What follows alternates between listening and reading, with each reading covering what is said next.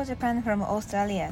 ケアンズからお送りしています。ゆずぽんの学び直し英会話フレーズ100 100日間毎日更新にてお送りします。ゆずぽんの English lesson。略してポングリッシュ。塾講師10年の知識と現地での実体験を組み合わせ即戦力になるフレーズをご紹介していきますのでお楽しみに。それでは今日も Let's enjoy ポングリッシュさて前回は懐かしの単語たちをちょっと入れ替えただけだけど文脈がないとわからないというねフレーズをご紹介しましたね。おごるよっていう表現になるんでした。覚えてますか？It's on me. It's on me.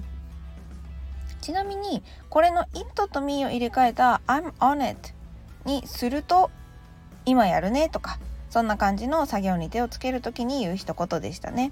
もう1ヶ月半前の、まあ、去年のねフレーズです。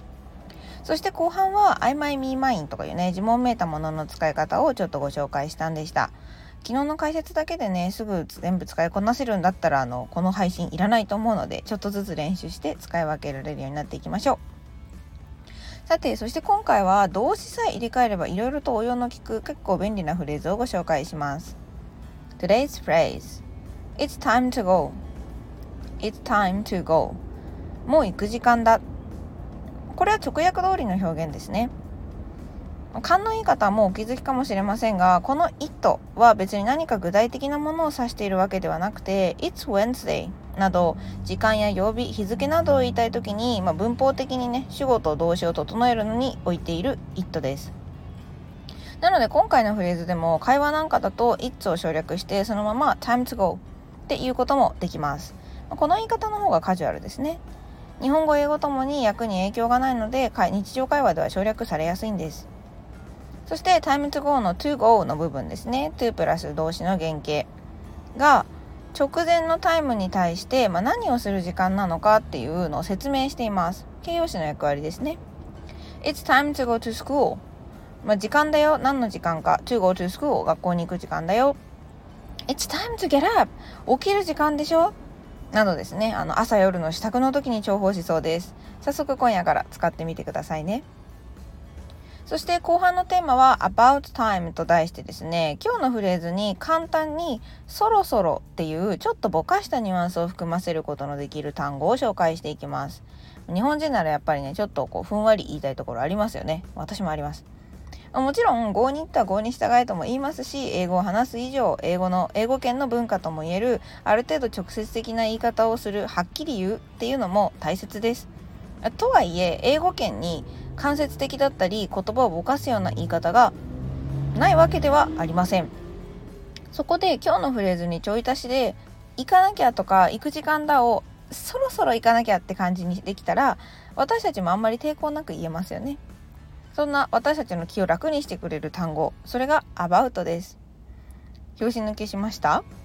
でもこれをタイムの前につけるだけでそろそろっていうニュアンスが出せちゃうんですね。It's about time to go.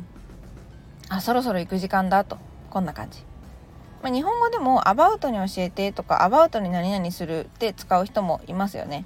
なのでこの大体っていう範囲をぼかす役割がここでも役に立っているわけです。まあ、英語のさっきのね文化の違いとかの話もちらっとしたんですけどプールっていきなり飛び込む人あんまりないじゃないですか。っていうか危険じゃないですか。体がびっくりしちゃうから、まあ、それと同じで英語っていう名前の世界とか海に飛び込む時もいきなり全部を英語脳にしようとするからこう今までのね自分の日本語脳だったりとか日本の海に慣れた体が、ま、拒絶反応を起こしちゃったりするわけですよね。でなんとなく続かなくなっちゃって結局挫折したっていう経験になっちゃう、まあ、頭がねびっくりしちゃうわけですね。だから少しずつでいいので英語英語海に頭を慣らしていきましょう。さてそれではまた、えー、今日はね Let's Use のコーナーです。はいあの今までね聞いてくださってる方気づいたかもしれませんが今日は日本語訳問題はありません。なぜかというと今日のフレーズが日常に大変取り入れやすいものだから。今日学んだフレーズ It's time to 何々 It's about time to 何々を使って今日の自分の生活の中で言えそうなものを3つ文を作ってみてください、まあ、実際にそのフレーズをね実生活や Twitter などで使ってみられると一番いいですね。